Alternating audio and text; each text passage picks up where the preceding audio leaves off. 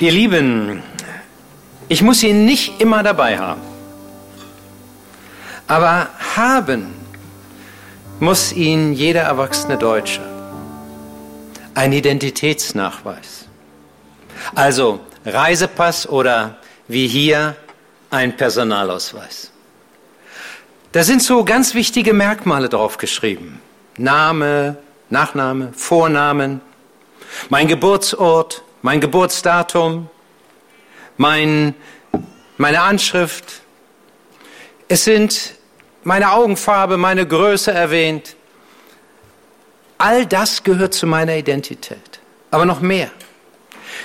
Es wird darauf erwähnt, zu welchem Land ich gehöre, welche Nationalität ich habe.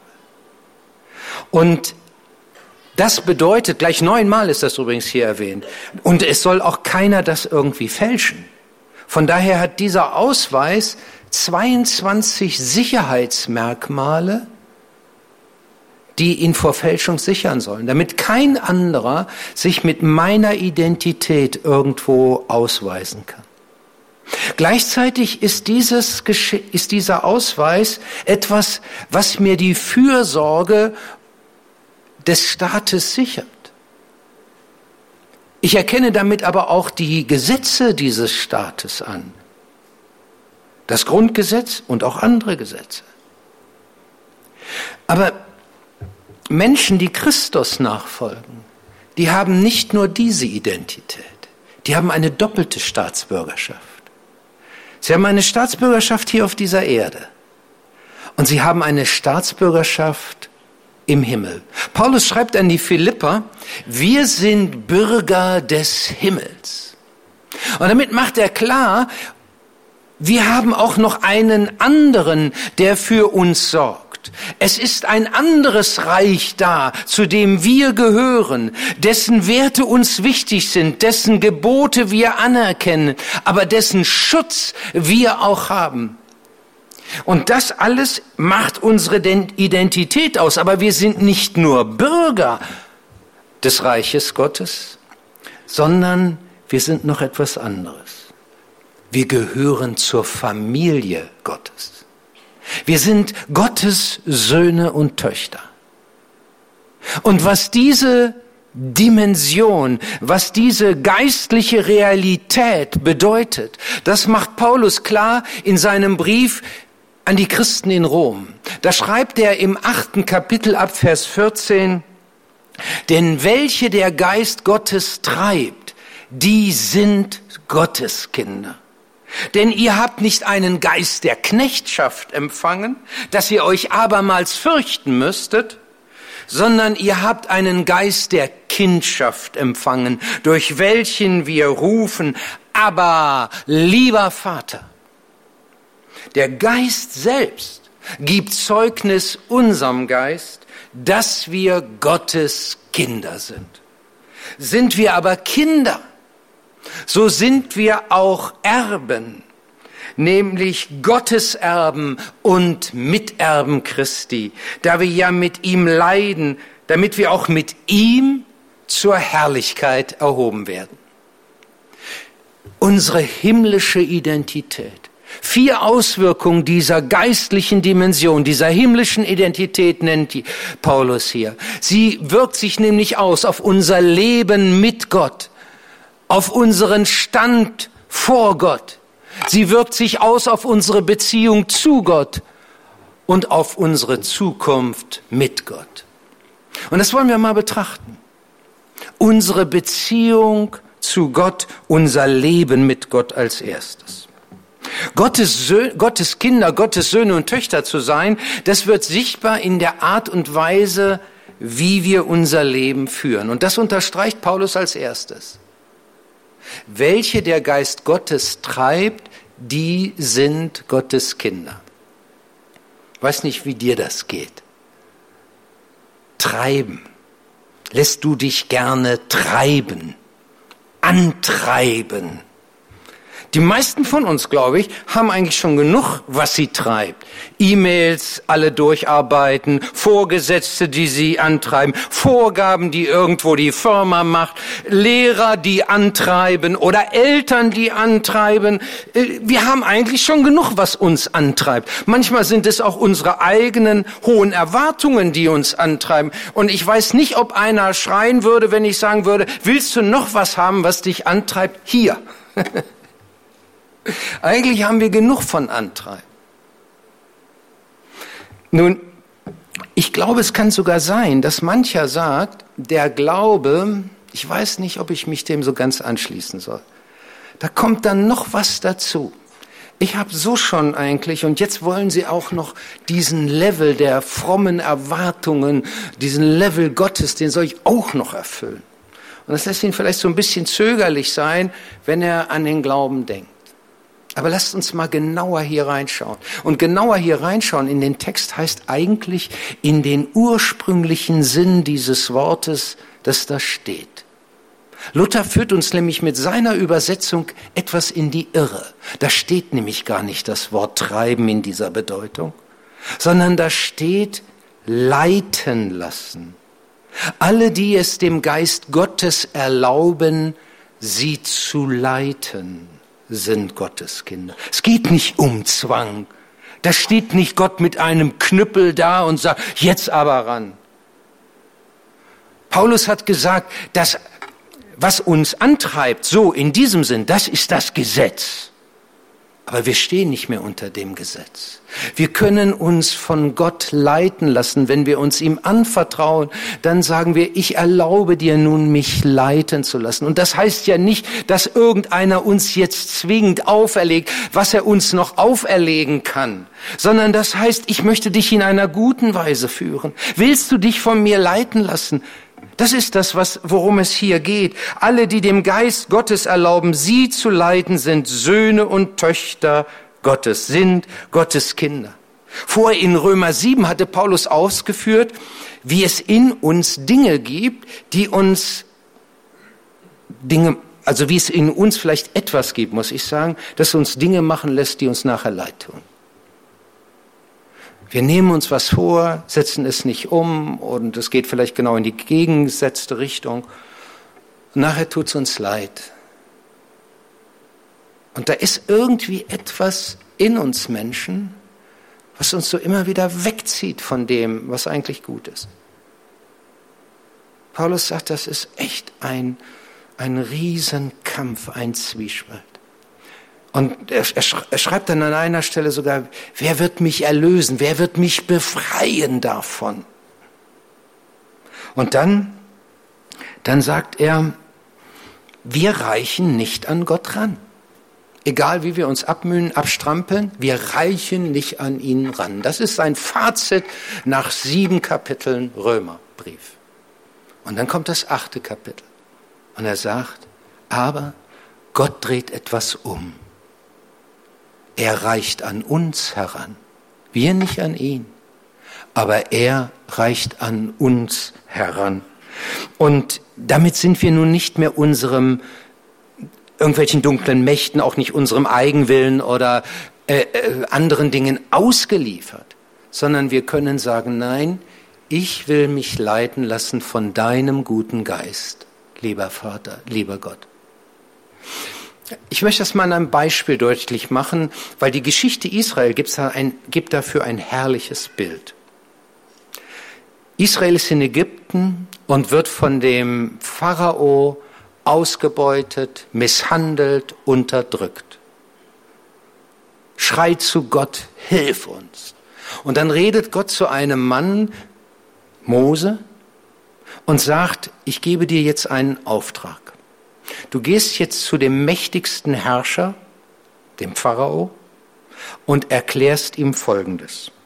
So spricht der Herr. Israel ist mein erstgeborener Sohn und ich gebiete dir, dass du meinen Sohn ziehen lässt, dass er mir diene. Damit macht Mose Folgendes dem Pharao deutlich oder erklärt es ihm zunächst mal, der hat es ja nicht äh, gleich angenommen. dieses Volk Israel, das gehört dir nicht. Du kannst nicht mit ihm machen, was du willst.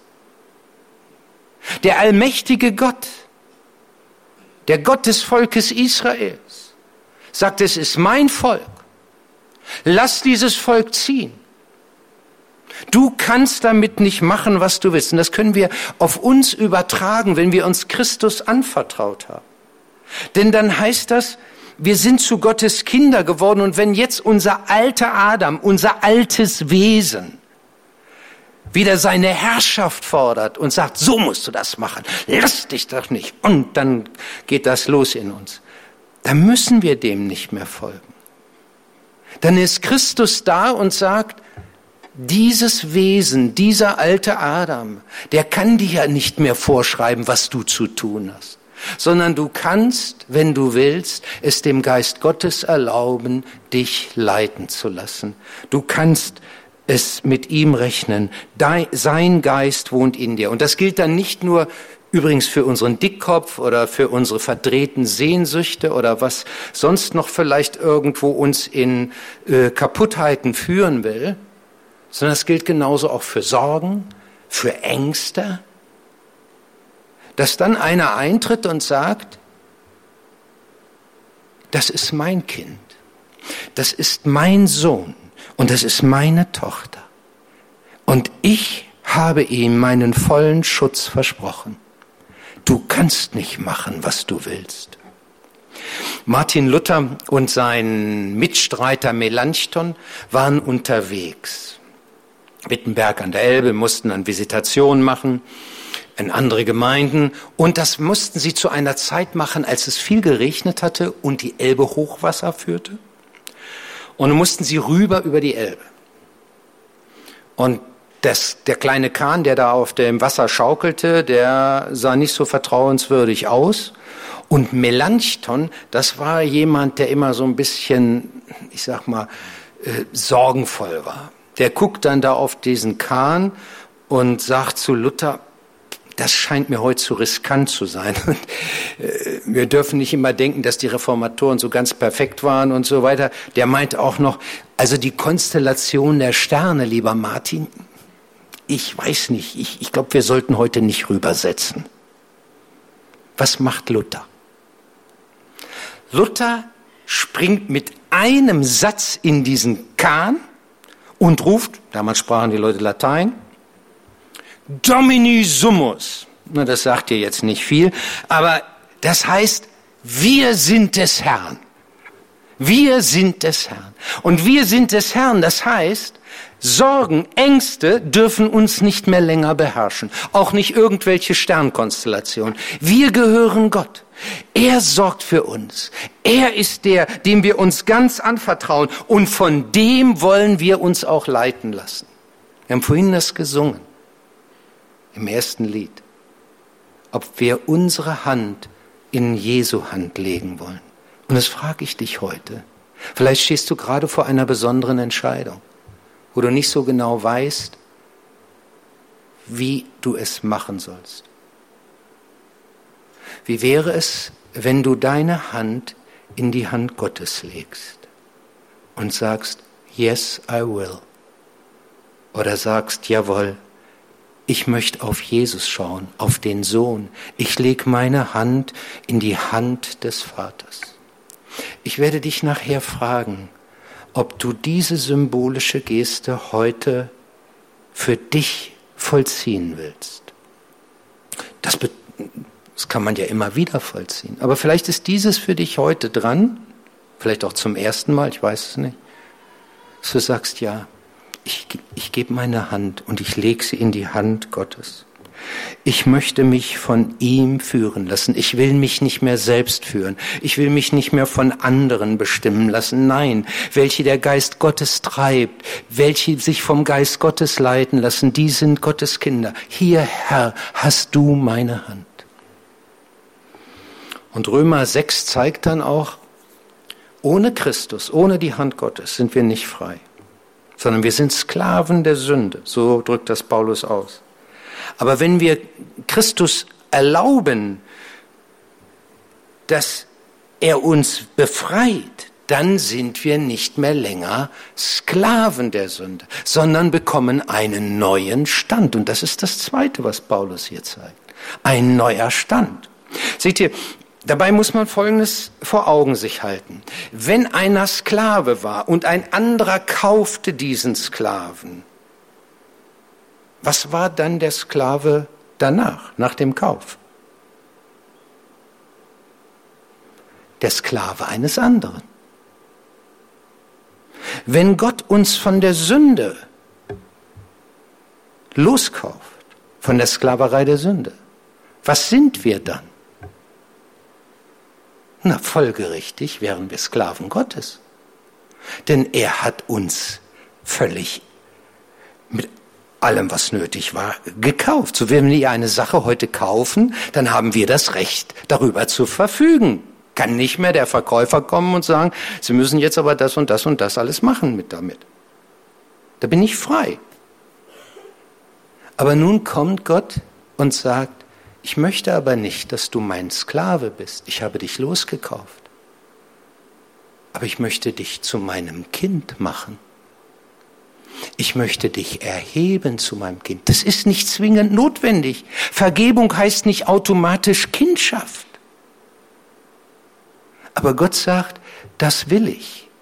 Ich will, dass du weißt, du bist nicht nur Kind von deinen Eltern, sondern du bist mein Kind, du hast einen neuen Stand und das heißt Gottes Sohn oder Gottes Tochter. Das ist übrigens ein besonderes Kennzeichen des christlichen Glaubens. Im Islam gibt es das nicht. Islam heißt auf Deutsch, wenn man es ganz wörtlich auch im Sinngemäß übersetzt, Unterwerfung. Man unterwirft sich aller. Allah kann machen mit einem, was er will.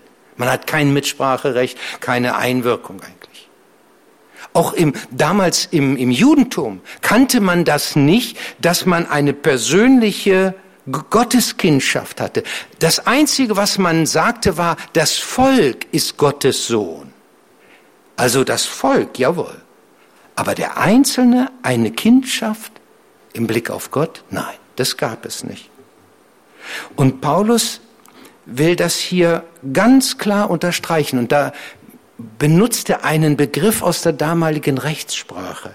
Ihr seid als rechtmäßige Söhne und Töchter in die Familie Gottes aufgenommen. Da steht der Begriff adoptiert. Gott hat uns adoptiert. Und damit macht Paulus klar, das ist jetzt kein Gefühl. Gefühle können auch wieder schwanken.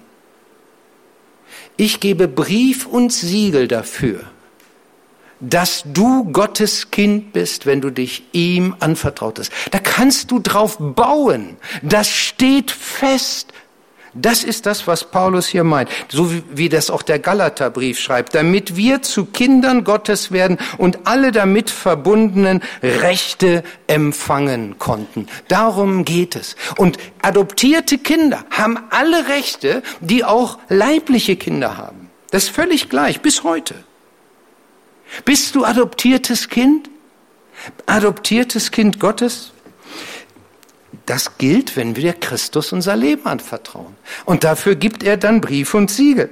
Wenn du Christus im Herzen hast, dann bist du sein adoptiertes Kind. Und dann mache ich es so, wenn jemand sich entscheidet in einem Gebet bei mir oder so und wir zusammen dann eben das Leben, die Schuld Gott hinlegen und bitten, er möge das vergeben, er möge auf ein neues Leben ausrichten und derjenige will Christus nachfolgen, dann gebe ich ihm so eine Karte mit. Da steht, wer Jesus hat, der hat das Leben. Und da drin steht noch was anderes. Ich habe Jesus Christus als meinen Erlöser und Herrn angenommen und möchte ihm nachfolgen. Ich stelle ihm mein Leben zur Verfügung und will ihm für immer gehören. Das mache ich, damit derjenige, wenn sein Glaube auf einmal in den Schleudergang des Lebens kommt, etwas hat, wo er rauf schauen kann und sag, hier ist es. Als unsere Kinder klein war und hier klein waren und in der Gemeinde hier eine Entscheidung für Christus getroffen haben, oder vielleicht auch mit uns, wo sie mit uns gebetet haben und wir das alles so mitkriegten, da haben wir auch so eine Karte ausgefüllt. Und wir haben diese Karte genommen und haben sie zu all den Schulzeugnissen und Studienzeugnissen und all den anderen wertvollen Dokumenten gepackt, die wir dann für sie im Ordner hatten. Weil wir sagten, es ist uns so wichtig, das ist eine himmlische Adoptionsurkunde. Und Sie sollen einmal wissen, wann es war. Vielleicht war das alles noch sehr schlicht als Kind.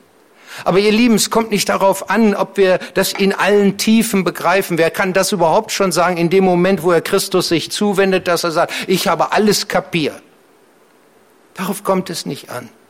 Es kommt darauf an, dass wir ihm, dass du ihm dein Leben schenkst und dass du weißt, ich bin jetzt adoptiertes Kind. Das geht nämlich nicht automatisch. Wir sind nicht automatisch Gottes Kinder. Ist also nicht wie beim Adel, nicht? Wenn du in einem Adelshaus geboren wirst, aus einer Adelsfamilie kommst, dann bist du automatisch ein ein oder eine von, ne? von Hohenzollern, von Bismarck, von Metternich, von Wittelsbach oder was auch immer.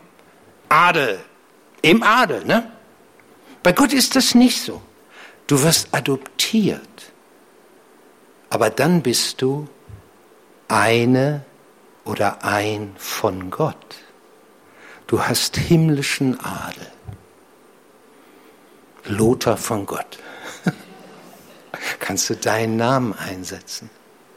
Von Gott.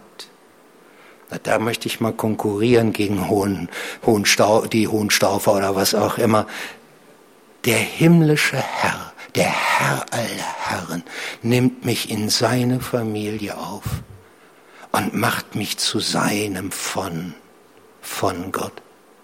Und wenn du sagst, das ist mir heute so wichtig und das will ich mir nie und niemals nehmen lassen, weißt du was? Halte es fest. Daumen hoch und geballte Hände. Das könnte heute dein Zeichen sein, dass du sagst, das ist mein Stand. Und wenn es irgendwie hin und her geht, das lasse ich mir nicht, das lasse ich mir nicht nehmen. Das ist doch, wenn wir uns so freuen, dann machen wir das so, juhu, stampfen wir vielleicht nochmal so richtig hier unten mit den Füßen auf und sagen, nee, ich gehöre ihm, ich gehöre ihm. Es geht um mehr als ein Gefühl dabei. Es geht darum, dass das geistliche Realitäten sind, die gelten in diesem Leben und über dieses Leben weit hinaus. Dass du weißt, jawohl, ich habe es, ich darf Gottes Kind sein. Gottes Geist gibt uns selbst die innere Gewissheit, dass wir Gottes Kinder sind. Er spricht es in unser Herz hinein. Damit dürfen wir schon heute leben. Und das hört auch nicht auf. Aber wisst ihr, dann ist das nicht wie beim Adel, der immer so ein bisschen distanziert und vornehm ist, sondern wir haben dann noch eine Beziehung zu Gott, die einfach köstlich ist. Und damit sind wir beim dritten, unsere Beziehung zu Gott. Sklaven fürchten normalerweise ihre Herren. Manchmal ist es ja so, du kommst als Vater vielleicht in das Zimmer deiner Kinder und sie erschrecken auch. dann würde ich sagen, solltest du die Beziehung noch mal von der anderen Seite pflegen. Sie sollten sich freuen, wenn du kommst.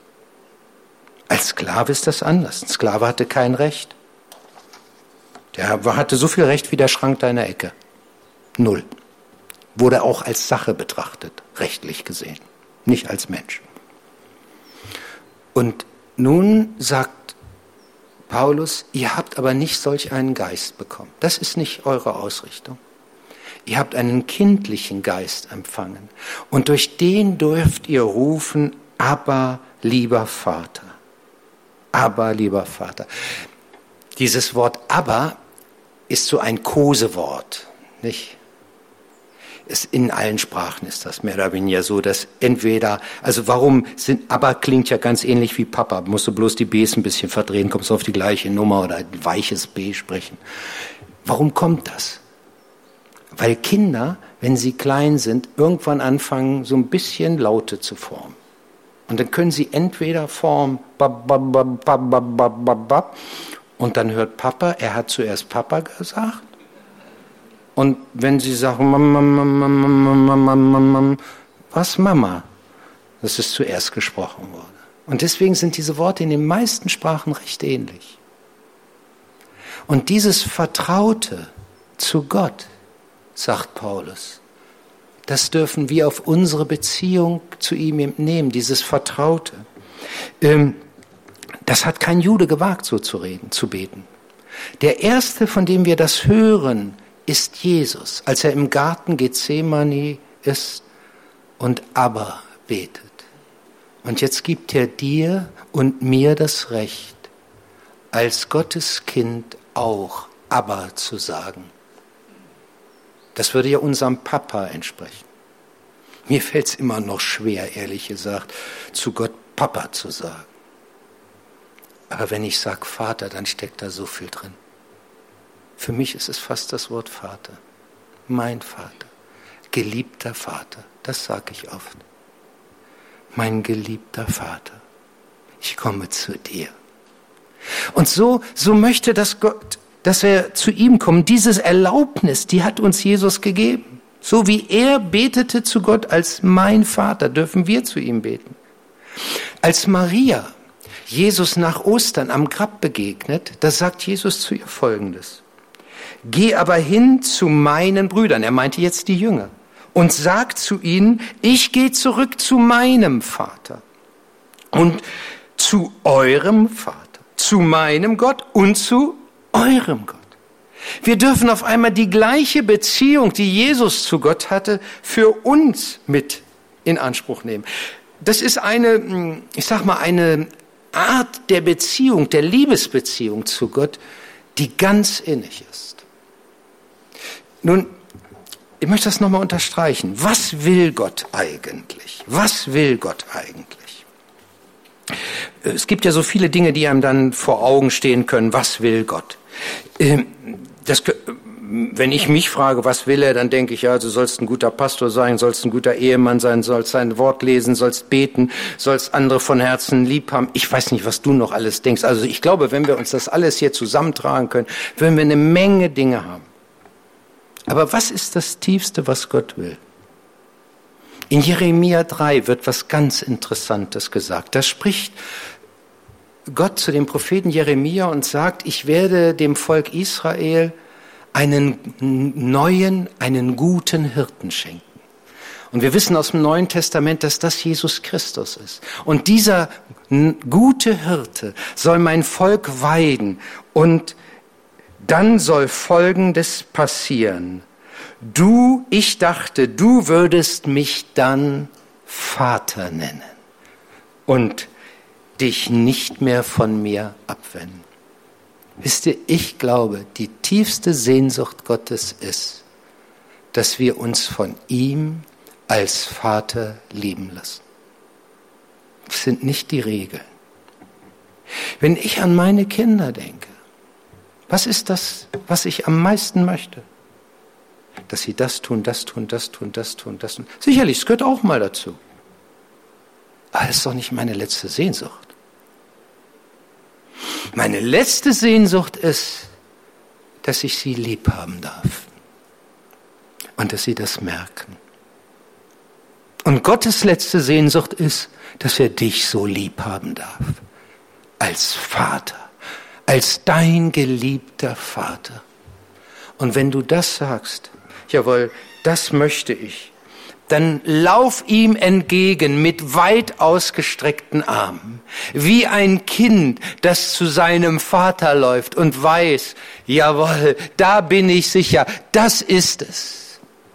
Kind läuft nicht so, ne, wenn es nicht laufen kann, aber, äh, aber sonst breitet, die, breitet es die Arme aus. Und wenn du sagst, ja, das ist das, woran ich, was ich für mich so festhalten will. Gott ist groß, aber bei aller Größe, er ist mein geliebter Vater. Dann kannst du es nachher festhalten, indem du deine Arme ausstreckst und sagst, Vater. Aber nicht nur das, sondern dann geht Paulus noch einen Schritt weiter und er zeigt noch ein viertes. Unsere Zukunft bei Gott. Paulus sagt, sind wir aber Kinder, so sind wir auch Erben, nämlich Gottes Erben und Miterben Christi, da wir ja mit ihm leiden, damit wir auch mit ihm zur Herrlichkeit erhoben werden. Was erben wir? ein Königreich, eine ewige Herrlichkeit, den Himmel. Wir sind von Gott als Erben eingesetzt. Das, was er uns jetzt schon schenkt an Zuwendung, an Liebe, an, an Hilfe, das ist alles nur ein Vorgeschmack. Das ist eine kleine Abschlagszahlung gewissermaßen für das, was noch kommen wird. Wir sind Miterben Christi. Der gleiche Stand. Nur ein Unterschied. Jesus ist schon im Himmel und hat das Erbe angetreten. Wir sind dahin unterwegs. Jeder Tag, den wir hier leben, ist ein Tag näher Richtung Himmel, Richtung Erbe, Richtung Herrlichkeit. Das ist der Unterschied. Wisst ihr, irgendwann stehen wir vor Gott. Und dann werden Bücher aufgeschlagen, sagt die Bibel, und dann wird geschaut.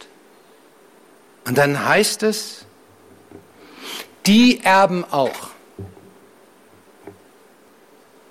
Lothar Bublitz, jawohl, ebenfalls Erbe. Nun hoffe ich, dass dein Name auch aufgerufen wird. Ebenfalls Erbe, Daniela, Jens.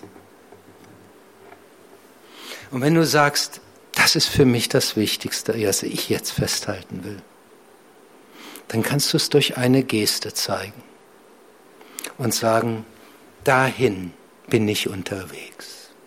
Es ist der ausgestreckte Zeigefinger, der deutlich macht, jawohl, das will ich mir nicht nehmen lassen. Darauf freue ich mich. Manchmal gibt es Leute, die im Sterbeprozess sind, gläubige Leute, dann von ihren Familienangehörigen umgeben sind und nicht mehr richtig sprechen können, sondern nur noch ein bisschen was zeigen. Und sie machen manchmal so. Heißt, dahin geht's jetzt. Ich weiß, der Himmel ist mein. Ich werde da ankommen. Darauf stütze ich mich, darauf freue ich mich. Das will ich, das will ich mir jetzt vor Augen halten und vor Augen halten lassen. Ich werde auferstehen, wie Jesus auferstanden ist. Mit ihm erhoben werde ich zur Herrlichkeit eingehen. Ja, ich weiß nicht, was du festhalten möchtest. Söhne und Töchter Gottes zu sein seine fantastische Identität. Vier Dinge hat Paulus hier genannt. Gewissheit der Führung Gottes. Ich lege meine Hand in Gottes Hand. Gewissheit des Standes bei Gott. Jawohl, ich bin sein Kind, geadelt von Gott. Ich, das ist so gewiss, das kann mir keiner mehr rauben. Und ich, er ist mein geliebter Vater. Ich strecke ihm meine Hand entgegen. Oder aber ich bin unterwegs zu seinem Erb, zu meinem Erbe, zu dem Himmel, den er mir schenken will. Was ist dein? Was möchtest du festhalten? Ich bitte, dass wir jetzt aufstehen.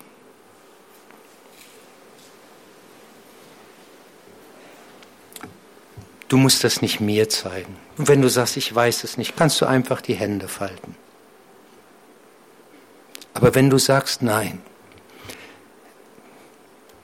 für mich als Hilfe möchte ich eins festhalten, dann kannst du, während ich jetzt bete, entweder die Hände ausstrecken, die Hand in Gottes Hand legen dich einfach, dich fest, das festhalten oder aber sagen, jawohl. Wir schließen die Augen und du kannst tun, was du jetzt unterstreichen möchtest. Herr Jesus Christus, wir kommen zu dir. Danke, dass du uns den Weg freigeräumt hast, dass wir zu Gott selbst kommen dürfen und dass nichts mehr zwischen ihm und uns stehen muss und dass wir es festhalten dürfen. Durch dich dürfen wir Gottes geliebte Söhne und Töchter sein. Und so wollen wir das festhalten, was du uns ins Herz heute geschrieben hast. Und nun bitte ich dich, oder nun gebe ich dir die Möglichkeit, das zu zeigen für dich selbst, was dir wichtig ist. Was möchtest du heute festmachen? Dann zeig es durch die Haltung deiner Hände.